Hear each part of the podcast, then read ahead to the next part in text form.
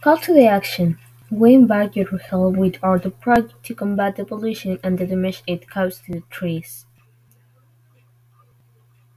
If you want it in life to a the environment, join us!